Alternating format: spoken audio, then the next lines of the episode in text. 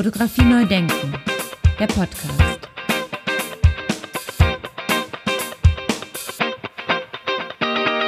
Ja, herzlich willkommen zum Podcast Fotografie neu denken. Mein Name ist Andy Scholz. Meine Interviewpartnerin heute ist Alexa Becker. Alexa Becker studierte Kunstgeschichte an der Universität Heidelberg, begann 2001 für den Kehrer Verlag in Heidelberg zu arbeiten und machte für den Verlag zahlreiche Fotobücher. Später war sie insbesondere für die Auswahl und die Akquise neuer Fotoprojekte beim Kehrer Verlag zuständig. Das führte dann dazu, dass sie seit 2008 und bis heute regelmäßig als Expertin zu internationalen Portfolio-Reviews eingeladen wird. Unter anderem zum Beispiel zu dem ältesten und immer noch wichtigsten Fotofestival in Houston, das Houston Fotofest. Eine Aufgabe, die es ihr immer wieder ermöglicht hat, ihr umfangreiches Netzwerk von Fotografinnen und Fotobuchfachleuten weiter auszubauen. Ein Grund mehr für mich und jetzt auch als Organisationsleiter des Deutschen Fotobuchpreises Alexa Becker hier einzuladen. Herzlich willkommen, liebe Alexa, viele Grüße nach Heidelberg. Hallo lieber Andy, ich freue mich dabei zu sein. Ganz meinerseits, liebe Alexa, jetzt mal ganz kurz zu dir. Erzähl mal so ein bisschen, wie du da hingekommen äh, bist, wo du heute bist und was du mit Fotografie zu tun hast. Also von Haus aus ähm, habe ich eigentlich nichts mit Fotografie zu tun. Ich habe hier in Heidelberg Kunstgeschichte studiert und als ich damals studiert habe, war Fotografie noch gar nicht im Programm, sozusagen erst als ich schon abgeschlossen hatte mit meinem Magister. Und dann gab es aber ein Pro-Seminar amerikanische Fotografie und dann habe ich mich da direkt nochmal reingesetzt, weil ich gedacht habe, oh, das ist ja mal frisch und interessiert mich. Und ähm, tatsächlich bin ich indirekt über diesen Weg dann zu meinem späteren Job beim Kehrer Verlag gekommen. Und auch der Kehrer Verlag hat damals noch nicht so wahnsinnig viel mit Fotografie zu tun gehabt. Zwar schon auch, aber nicht in dem Maße, wie das dann kommen sollte. Und dann hat sich das dort so ich sag mal, entwickelt. Ähm, genau, und ähm, ich bin mir da ein bisschen unsicher, immer ähm, so als Fotografie-Expertin zu gelten, vielleicht mittlerweile über die ganzen Jahre, die ich mit Fotografie zu tun habe, aber bitte lass mich nicht die Technik erklären einer Kamera oder sowas. Nein, das wird nicht passieren, das interessiert mich überhaupt nicht, keine Sorge. Aber kannst du so über den Daumen sagen, mit wie vielen Fotobüchern du dich mittlerweile beschäftigt hast? Mit sehr, sehr vielen. Also äh, ich habe ja insgesamt ähm, 16 Jahre bei Kera gearbeitet und ähm, zu den Hochzeiten hat der Verlag so etwa 100 Bücher im Jahr gemacht. Davon waren bestimmt 70 Fototitel. Ich habe unendlich viele Fotos gesehen und sehe sie noch bei Portfolio-Reviews, bei ähm, Online-Wettbewerben, wo ich als ähm, Jurorin äh, teilnehmen darf. Ähm, ich habe manchmal denke ich auch, oh mein Gott, ja, allein bei den Portfolio-Reviews über die Jahre, wie viel 10.000 Bilder oder mehr ich da gesehen habe. Aber ja, also es bleibt spannend und es ist immer schön und äh, überraschend und gefällt mir total gut. Wie müssen wir uns denn so eine Arbeit vorstellen? Also wenn du da jetzt anfängst, äh, für Kehrer ein Buch zu machen, wie, wie läuft das ab, die Zusammenarbeit mit dem Künstler und dann mit dem Verlag und so weiter? Wie, wie müssen wir uns das vorstellen? Also die Arbeiten, die ausgewählt werden, wo man sagt, ja, das könnten wir uns super als Buch vorstellen, die sind meistens schon relativ weit fortgeschritten und ausgereift. Also natürlich ist immer noch Spielraum da, so dass man vielleicht noch das ein oder andere Bild ähm, rausschmeißt, ein anderes Bild, wo der Künstler oder der Fotograf unsicher ist, noch reinholt in den ins Edit ähm, oder da ein bisschen was verschiebt, auch in Zusammenarbeit mit dem Designer. Also der Kehrer Verlag arbeitet ja eng mit Designern zusammen. Ähm, Früher waren die auch alle fest angestellt, wie heute noch die Bildbearbeiter. Und da ging das alles so, das war so aus einer Hand zusammen mit dem Fotografen eben. Und äh, natürlich konnte man sich da auch äh, einbringen, aber im Wesentlichen hat doch der Fotograf, ähm, ich sage jetzt mal, das meiste zu sagen und auch die Freiheit, ähm, seine, seine Arbeit so zu präsentieren, wie er das für oder sie das für richtig hält. Ja, als Studierender, ich habe ja auch Fotografie studiert in Essen an der Volkwang-Universität, ähm, stellte sich natürlich auch mal immer die Frage, ja, wie macht man denn eigentlich ein Buch oder wie kommt es denn dazu? Und dann hieß es immer wieder von allen Seiten, ja, du musst Geld mitbringen. Ja, ja, das ist so. Das ist ähm, eine Realität, leider Gottes. Also ich finde das auch überhaupt nicht erfreulich. Ich finde auch, Der Künstler investiert äh, so viel im Vorhinein. Ne? Er beschäftigt sich lange mit einer Arbeit, mit einem Thema, investiert Zeit, Material, alles und dann äh, muss er auch noch äh, sein Buch, seine Ausstellung ähm, mitfinanzieren. Das ist ganz, ganz blöd, aber es ist die Realität, denn wenn es genügend Abnehmer gäbe für die Bücher oder genügend Menschen, die in die Ausstellung gingen und eben entsprechend Eintritt bezahlen, dann wäre das ja, dann würde sich das ja von alleine rechnen.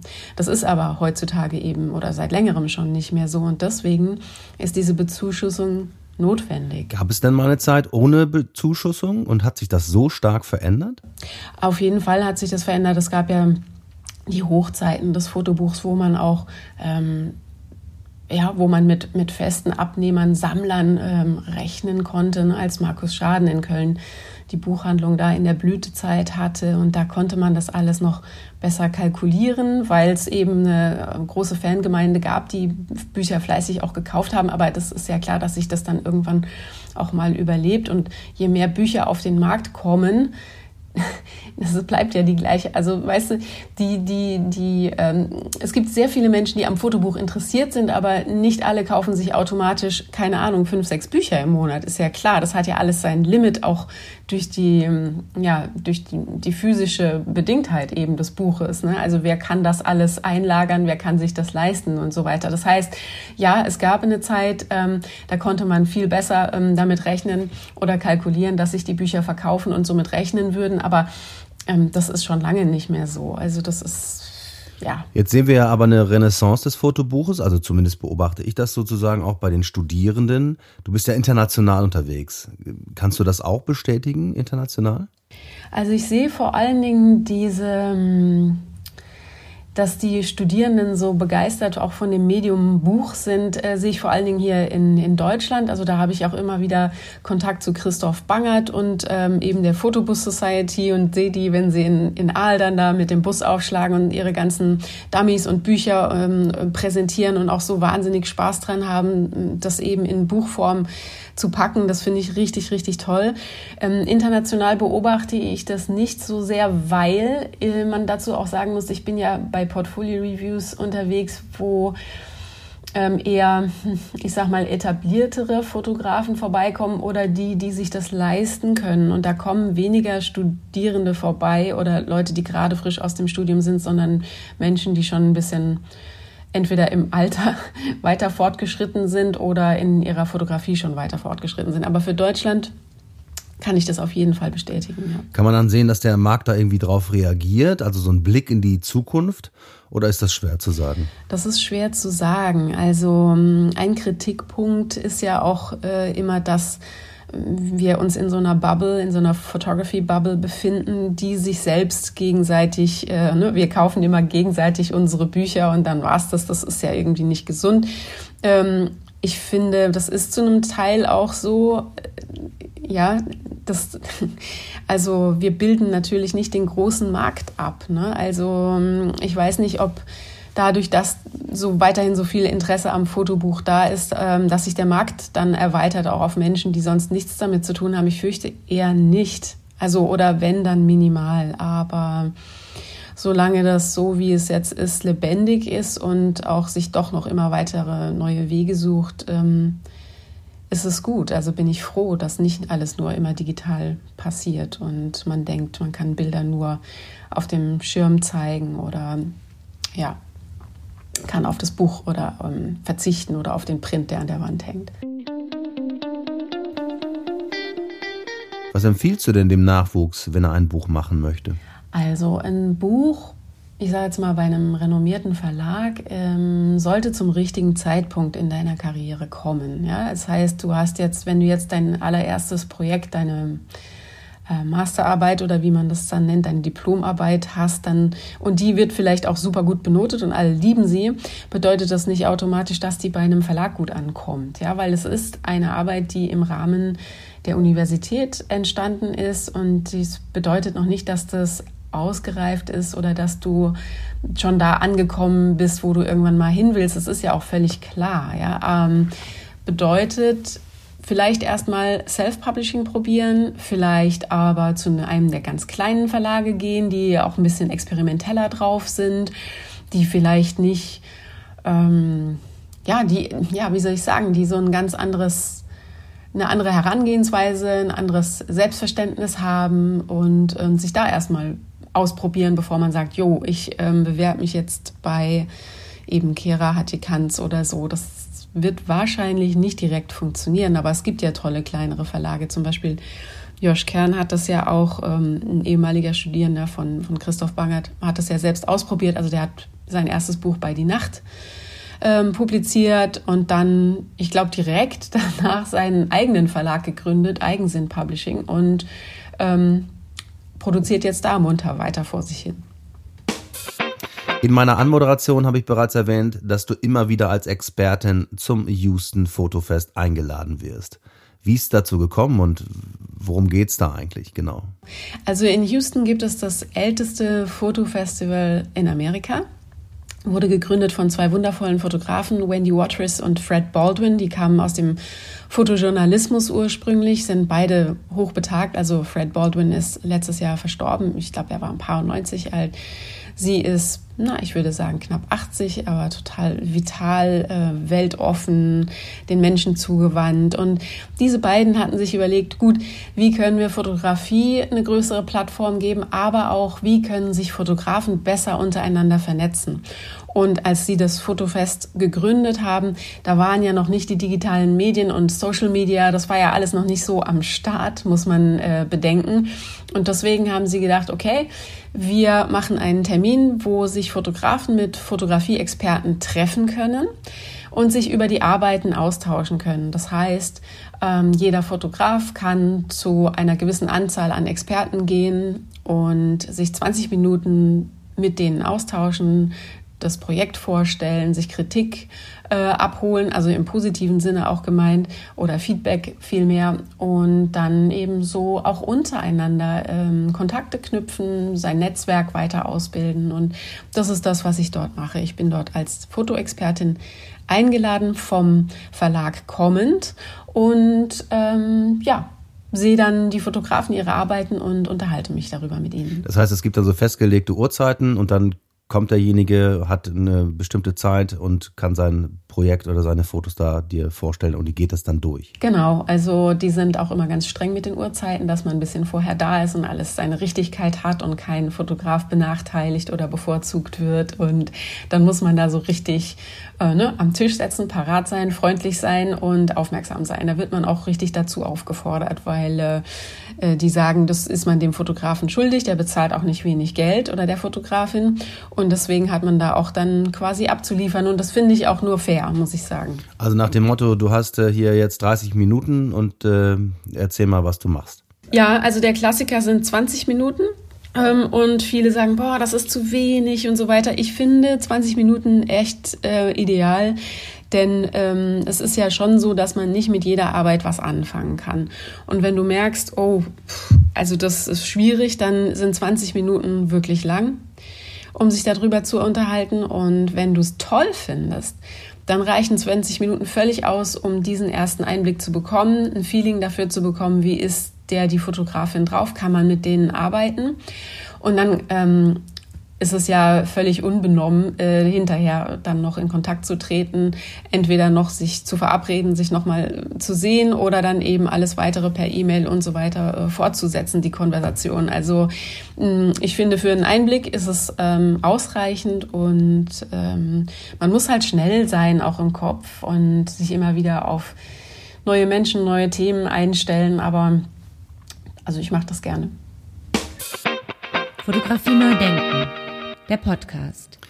Jetzt habe ich letztens irgendwie einen Bericht gelesen äh, über Neid und die Deutschen und ihr Neidproblem. Und ich habe auch tatsächlich eine Mail bekommen, nachdem wir dann den Fotobuchpreis äh, übernommen hatten und ich dann auch mehr oder weniger stolz äh, berichtet habe, dass wir den jetzt übernommen haben, hat dann jemand zurückgeschrieben, na, wenn ihr euch damit mal nicht übernehmen, übernehmt. Und ich war so ein bisschen verwundert. Ähm, warum wird dann nicht irgendwie gesagt, ja, wie können wir euch unterstützen? Äh, herzlichen Glückwunsch. Äh, das ist ja eine super Herausforderung oder so. Also ich habe irgendwie das Gefühl, dass man hier ja auch nicht über äh, über Gehälter spricht, ist so ein Beispiel wieder, ne, dass man immer so ein bisschen irgendwie dem anderen das Butter, die Butter auf dem Brot äh, nicht gönnt. Ich finde das auch. Also es ist für mich deswegen, ich habe auch so eine, eine Schwäche im positiven Sinne für Amerika und deren äh, Denkweise, weil es ist sehr viel mehr ja aufs Positive ausgerichtet. Ne? Was kann man eigentlich alles erreichen? Und wow, der hat das gemacht, das will ich auch. Das ist dann gar nicht negativ äh, zu sehen, sondern der Grundsatz ist, der Tenor ist immer, you can do it. Ja, also du kannst es erreichen, wenn du willst. Und ähm, ich finde das so viel ja befreiender, ehrlich gesagt. Und es ist auch überhaupt nicht schlimm, dann über die eigenen Verdienste zu sprechen und zu sagen, hey, ich bin stolz darauf, was ich geleistet habe. Das ist ja bei uns total verpönt. Und mir hat es aber völlig gut getan, weil diese ständige Tiefstapelei, ich meine, mein Gott, was bringt das denn? Ja, das öffnet doch nichts. Ja, das beschränkt einen doch viel mehr. Und ich muss sagen, deswegen fühle ich mich in Amerika auch immer so wohl, wenn ich dort bin, also wohlgemerkt in unserer Bubble. Ähm, dass es sehr, sehr, mm, ein sehr freundschaftliches und positives Miteinander ist und dass auch die Fotografen untereinander sich unterstützen. Also ich gebe mal kurz ein Beispiel. Ich hatte, als ich jetzt gerade in Houston war, einen freien Slot. Da ist der Fotograf, die Fotografin nicht gekommen. Und dann bin ich da aus diesem Raum rausgetreten und vor dem Raum, da sitzen dann immer Fotografen und tauschen sich aus und warten halt auf ihren nächsten Termin und so. Und da saßen dann drei zusammen. Und ich kam aus diesem Raum raus und die guckten mich so an. Ich so, oh, ich habe gerade einen freien Termin, wer möchte denn?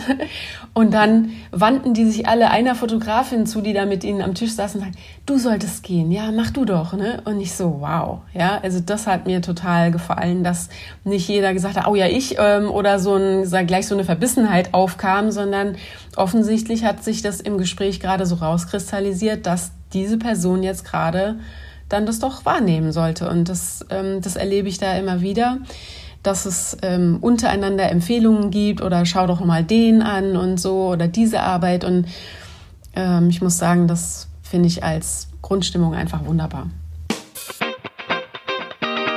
Ja, du hast gerade die äh, Fotografie-Bubble angesprochen und äh, du bist ja auch international unterwegs. Also wenn ich an Markus Schaden denke, der, äh, der einen asiatischen Fotobuchladen oder aus Shanghai einen Fotobuchladen in Köln-Ehrenfeld aufbaut, dann zeigt das ja, dass auch die, der asiatische Markt gerade im Kommen ist. Bist du denn da auch dann unterwegs?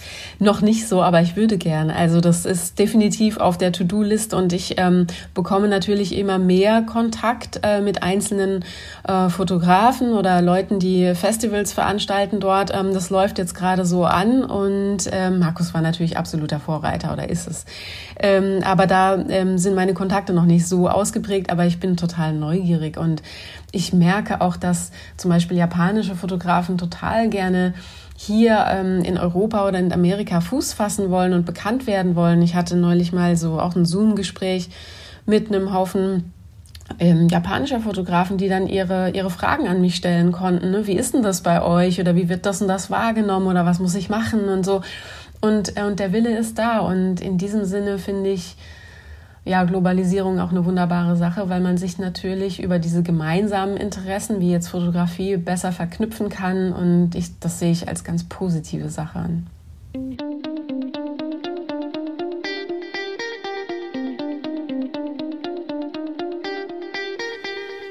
Apropos Globalisierung, jetzt haben wir einen Krieg in Europa und hast du mit den Amerikanern darüber gesprochen oder war das irgendwie ein Thema für die Amerikaner? Wir haben darüber weniger gesprochen, aber ich habe gemerkt, dass viele, viele Fotografen ähm, Themen mitgebracht haben, die sie beschäftigen, schwerwiegende Themen wie jetzt ähm, Klimawandel, ähm, was passiert so, also einerseits, was passiert so in der digitalen Welt, auch mit dieser ganzen ähm, ne, virtuellen, komplett virtuellen Bilderzeugung, ähm, aber auch was passiert ne, Water Levels Rising und ähm, Tiere, die aussterben und so weiter. Also da habe ich viele, ich sage jetzt mal, schwere Themen äh, gesehen, die da verarbeitet wurden. Nimmst du dann die Sachen mit nach Hause oder kannst du das abstrahieren? Ähm, also ich finde es zum einen ist es also es macht einem schon das Herz schwer, ja. Aber es ist gut zu sehen, dass die Menschen darauf reagieren und dass sie es entsprechend äh, ja verarbeiten. Und also es passiert durchaus auch, wenn da jemand kommt und ein ganz persönliches Thema auch verarbeitet, was mit Tod, Krankheit und so weiter zu tun hat, dass, ähm, dass mich das sehr, ähm, sehr berührt und das spürt der andere dann auch. Und das ist aber, das ist dann auch gut und richtig so, finde ich. Also wenn man so abgebrüht wird, dass einen diese Sachen nicht mehr mm, ja, anfassen, dann ist es schade, finde ich.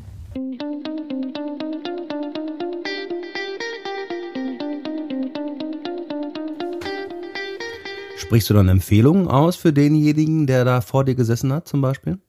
Also oft ähm, passiert es schon während des Gesprächs, dass mir ganz viele Ideen kommen, ähm, wen derjenige noch kontaktieren könnte oder so. Oder ich habe, ich mache dann so eine Verbindung. Ich hatte eine noch, also eine, eine Fotografin, die neu war im Feld ähm, aus Israel. Und äh, mir fiel eine iranische Fotografin ein, die aber jetzt schon eine, wirklich eine gute Karriere hingelegt hat. Und ich habe gedacht, wow, irgendwas haben die beiden gemeinsam und dann habe ich gesagt, ich verdrahte dich mit ihr und habe ich die andere, be deutlich bekanntere Fotografin angefragt. Und sie so, ja, natürlich und ich helfe ihr gern weiter.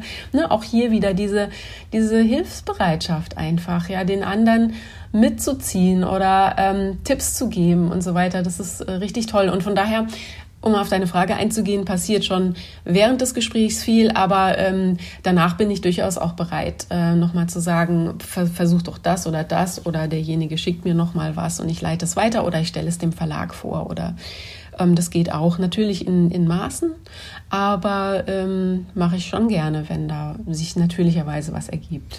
Ähm, da ist jetzt rauszuhören, dass zu diesem Houston Fotofest dann auch weltweit Menschen anreisen. Also viele sind Amerikaner, die Mehrheit sind Amerikaner, es kommen aber auch äh, Japaner, Koreaner. Ähm, wir hatten Leute aus Tschechien da. Ähm, und ähm, also schon, es ist international. Natürlich ist die Mehrheit amerikanisch, ähm, aber äh, liegt halt auch daran, dass in Europa selbst auch es viel ein gutes Angebot an, an Reviews gibt natürlich. Waren auch Deutsche vertreten? Ähm, ja, vereinzelt. Also ich glaube, ein, einen Fotografen habe ich gesehen und vielleicht war noch jemand da, aber eher, eher weniger. Ja, wie ist das dann, wie läuft das dann ab? Äh, kann da jeder äh, ein paar Dollar bezahlen oder viele hundert Dollar bezahlen und dann ist er dabei oder wie geht das? Ja, also bei Fotofest ist es, glaube ich, tatsächlich so, dass keine Vorauswahl stattfindet, außer, ähm, also du bezahlst und dann kannst du da hinkommen, ja. Bei anderen Festivals wird vorher ausgewählt, ähm, was zum Teil für den Fotoexperten, die Expertin etwas erfreulicher ist, in Anführungszeichen, weil du vielleicht eher Arbeit siehst, mit der du dann auch weiterarbeiten kannst. Ich finde es aber irgendwo auch ganz erfrischend, wenn ein kompletter Anfänger daherkommt und natürlich sprichst du dann auf einer anderen Ebene mit denen über seine Arbeiten.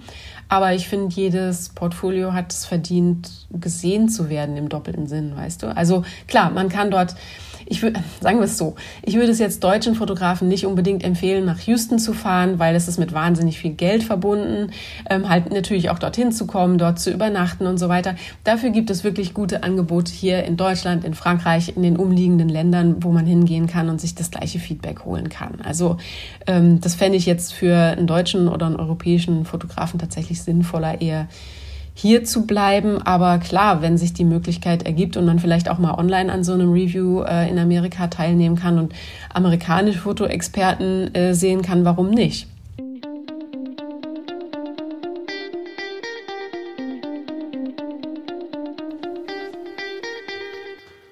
Ja, und jetzt stellt sich natürlich für mich die Frage, also wenn da jemand so einen Karton vor dich hinstellt und du dann 20 Minuten Zeit hast, wann ist denn dann ein Bild, ein gutes Bild für dich?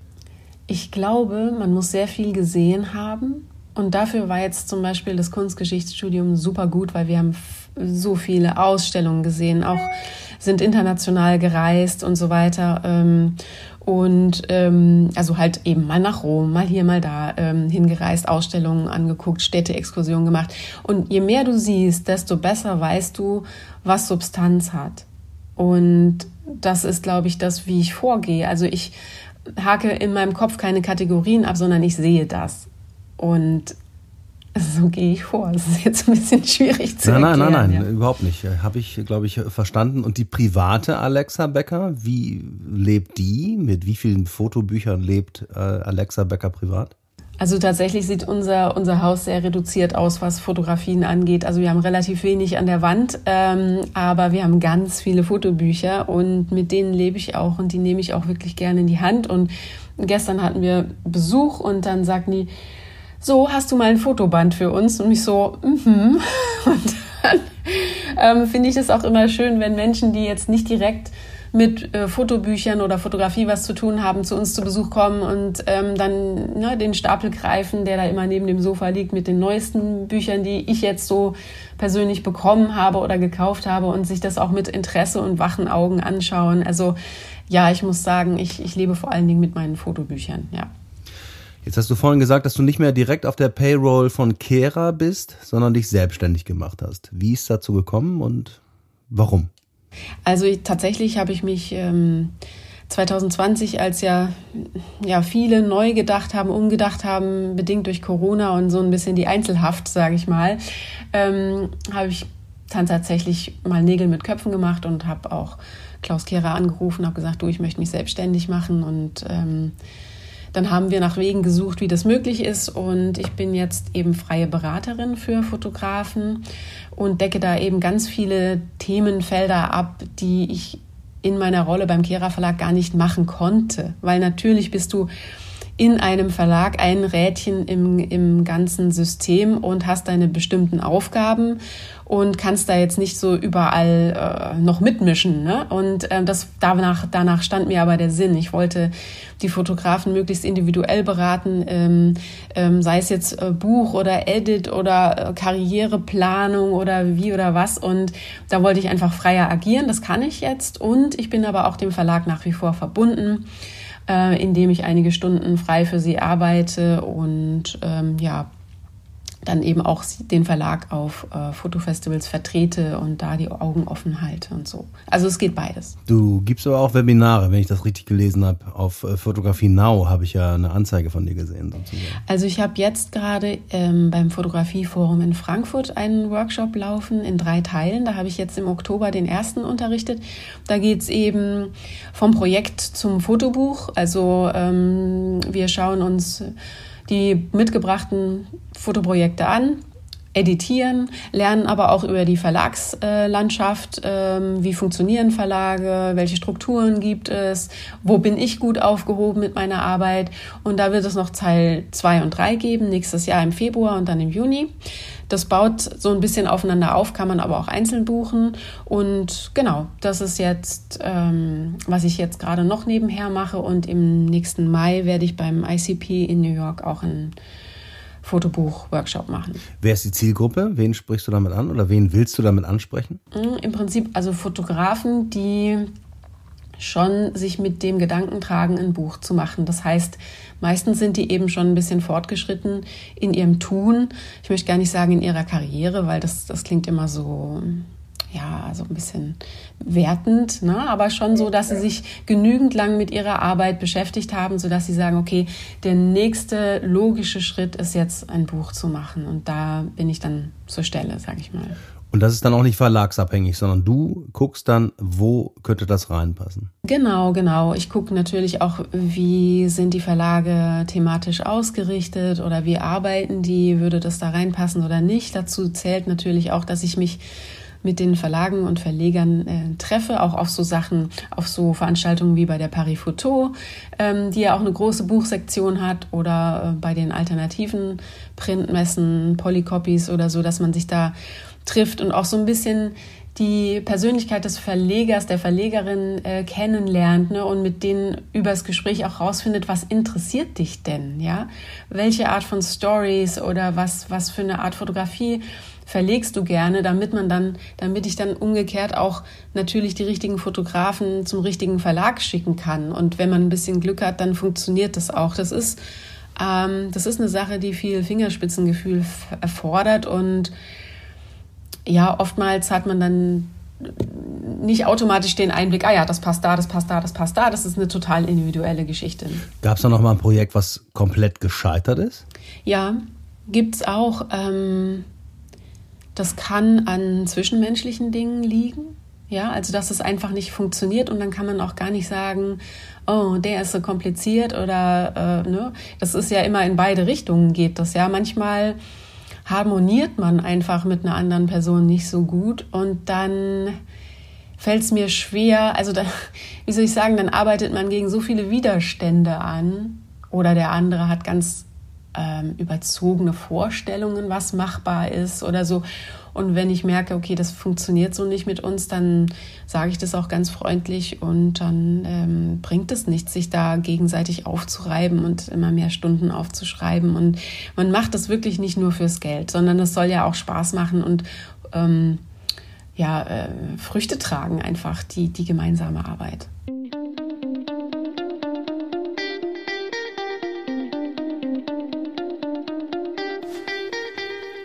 Ja, mein Podcast heißt ja Fotografie neu denken und darin steckt ja auch eine Aufforderung. Wo wird denn gerade für dich Fotografie neu gedacht? Also im Moment wird ja sehr viel gedacht äh, mit diesen virtuell ähm, virtuellen ähm, Bilderzeugungsgeschichten, also ob das jetzt DAL-E oder äh, diese ganzen anderen Plattformen sind. Also da wird gerade mega viel rumexperimentiert und ich habe auch ähm, jetzt auf meiner Reise ähm, einige Arbeiten gesehen. Also in Deutschland ist ja, hat ja Boris Eldachsen diesen Selbstversuch äh, gemacht mit seinen Bildern und mit seinen Arbeiten. Und ich habe auch in Houston ähm, äh, diese komplett virtuell erzeugten Bilder gesehen und die sind immer verstörend. Also sie sind immer total schwer anzuschauen. Und ähm, das ist eine ganz spannende neue wie soll ich sagen, eigene Kategorie der Bilderzeugung. Und ich, ja, also wir werden sehen, wohin uns das führt, ähm, was es bedeutet für Berufsfotografen, was es für unsere Bildwahrnehmung äh, bedeutet und ähm, ob das jetzt so das verheißene neue Land ist oder ob das in ein paar Jahren eher negativ betrachtet wird. Ich weiß es nicht, aber es ist auf jeden Fall etwas, was gerade virulent ist und ähm, wo viel äh, gedacht und experimentiert wird, auf jeden Fall. Fotografie neu denken. Ja, gut ist, dass die äh, Dinge neu entstehen, weil wir haben ja auch schon gehört, dass die Leute gesagt haben oder dass einige Leute gesagt haben, das hat als alles ein Ende und das ist das der Anfang vom Ende und so weiter. All diese Dinge, die haben wir ja schon gehört ich finde, solange alles nebeneinander existieren darf, ja, und man da tolerant ist und äh, das eine neben dem anderen auch Bestand hat, also ob ich jetzt in die Dunkelkammer gehe und meine Bilder entwickle, ja, das muss genauso anerkannt und äh, gewertschätzt werden wie jemand, der mit dem iPhone gute Bilder macht oder ähm, am Computer, die künstlich erzeugt. Solange alles nebeneinander existieren darf, ähm, sind wir doch gut aufgehoben, würde ich sagen. Bist du denn eigentlich auch äh, Mitglied in einem dieser Verbände, also DGPH, DFA etc.? Ich bin bei der DGPH, genau. Die hatten mich ähm, oder wurde ich berufen, was mich natürlich sehr gefreut hat. Ich habe aber auch ähm, nächste Woche ein Gespräch mit der DFA, so ein Insta-Talk und ich freue mich, wenn ich mich so bei allen mitbewegen darf. Also ich bin da nicht irgendwie exklusiv bei einem Verein oder einem Verlag eben und ähm, genau, ich liebe die Vielfalt. Sehr schön. Apropos Vielfalt, da fällt mir direkt ein, muss dann die Fotografie, das fotografische Bild, das Fotobuch und so weiter nicht viel stärker Einzug halten in die Schule? Also ich finde A, Kunstunterricht super wichtig. Ich finde es auch wichtig, dass Kinder heute noch was mit der Hand machen, dass sie mit der Hand schreiben lernen, dass sie sich ausdrücken können, erstmal mit äh, ne, Papier, Stift und so. Das ist ja auch ein Teil der Selbsterfahrung, ja. Und da ähm, Medien ja heute so eine wichtige Rolle spielen, also jeder, was weiß ich, ab zehn winkt ja schon das Smartphone ne, äh, meistens, ähm, müssen die Kinder auch lernen, wie sie mit, mit Medien umgehen. Und Fotografie ist ja dann auch ähm, total spannend und wichtig, ja. Also A, die, die, die Macht von Fotografie, auch die Verbreitung von Fotografie, ne, wie schnell was eben ins Internet wandern kann. Also zum einen halt dass man da bewusst mit umgeht. Aber dann würde ich mir natürlich auch wünschen, dass ähm, Kurse, dass es Kurse oder Möglichkeiten gibt, wo die Kinder auch sowas wie Bildkomposition und sowas ausprobieren können. Nicht nur, äh, wie mache ich das perfekte Selfie, sondern was eben, was macht ein gutes Bild aus und das weniger jetzt, sage ich mal, im theoretischen äh, angerissen, sondern halt durch selbst ausprobieren, durch ähm, Vorbilder sehen und vielleicht eben auch doch mal wieder sowas wie in die Dunkelkammer gehen und diese, diese Magie erleben, ne, wenn das Bild auf einem Papier erscheint, weil ich nach wie vor finde, dass der Mensch das Objekt auch liebt, ja, sei es jetzt ein Buch oder ein Bild oder was zum Anfassen und, und äh, ja, also um deine Frage zu beantworten, natürlich immer gerne Fotografie, Unterricht und Bildung über das Bild. Ja, mich würde dann in dem Zusammenhang interessieren, kannst du einen Unterschied festmachen zwischen den jungen Amerikanern, zwischen den jungen Europäern, zwischen den jungen Deutschen? Oder ist das eine globalisierte Gesellschaft mittlerweile, ein globalisierter Blick, wenn man so will? Doch, also ich würde eher denken, dass es wirklich, dass es mehr, mehr oder weniger eins zu eins. Also das ist tatsächlich globalisiert. Also die, ja, auch wenn man kulturell vielleicht anders geprägt ist oder so, aber diese die neuen Medien und äh, sozialen Medien sind schon so maßgeblich beeinflussend, dass ich sagen würde, wir sitzen da ziemlich in einem Boot.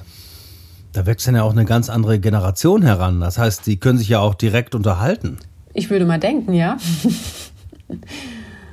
ja, ich meine, das kommt halt, ja, das auch durch diese, na, durch den Konsum dieser, dieser übergreifenden Plattformen wie jetzt TikTok und äh, was weiß ich, ja klar ähm, die, wir konsumieren das Gleiche, wir, wir kennen das Gleiche, also können wir auch da in diesem Sinne die gleiche Sprache sprechen, sozusagen. Aber auch da muss ich sagen, bin ich mehr oder weniger außen vor. Ich bin ja gar nicht mal drin im letzten Trend, äh, im neuesten Trend von diesen Plattformen, weil ich da, ja, da bin ich wahrscheinlich zu alt für. Oder also müsste ich mich halt nochmal richtig reinhängen, aber habe ja auch andere Sachen zu tun. Ne?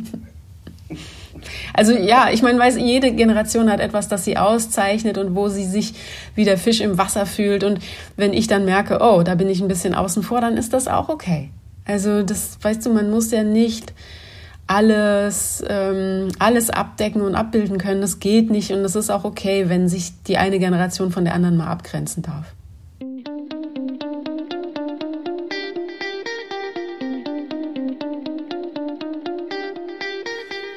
Liebe Alexa, hat mir Spaß gemacht. Vielen Dank. Vielen Dank mir auch. Ganz lieben Dank.